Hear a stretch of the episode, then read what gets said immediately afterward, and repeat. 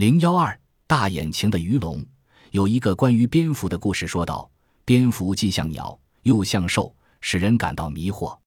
而鱼龙的身份也很特殊，它像鱼一样在大海里游弋，弋体型与鱼类及海豚十分相似，是很优美的流线型。但是，据鱼龙的骨骼化石判断，它属于爬行动物。鱼龙的嘴也像海豚一样长而尖，牙齿非常锐利，数量也不少，甚至可达到二百枚。显而易见，是用来吃肉的。鱼龙几乎没有脖子，其腹部以下形成鱼雷状，从粗变细。陆生动物的四肢和尾巴也变成了鱼类特有的鳍。当鱼龙游泳时，胸鳍和背鳍起平衡的作用，尾鳍是一个速度器。当然，鱼龙的鳍和单纯的鱼鳍在构造方面有所不同，但是这并不妨碍鱼龙像其他鱼类一样在海里翻腾跳跃。鱼龙的特征还在于独具慧眼，它有一双明亮的大眼睛，视力极好。没有近视眼的累赘，这对他的日常生活很重要。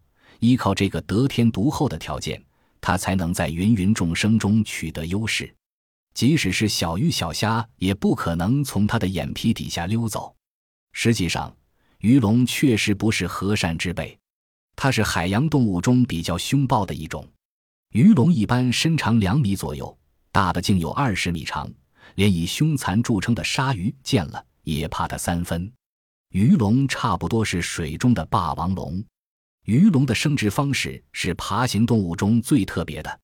一般陆生爬行类动物都是卵生的，可是对于整天与狂风骇浪打交道的鱼龙来说，找一个风平浪静的环境来产卵、孵卵是不太容易的事。所以在进化的过程中，鱼龙的祖先放弃了原来的生殖方式，选择了一条更为合适的途径来繁衍后代。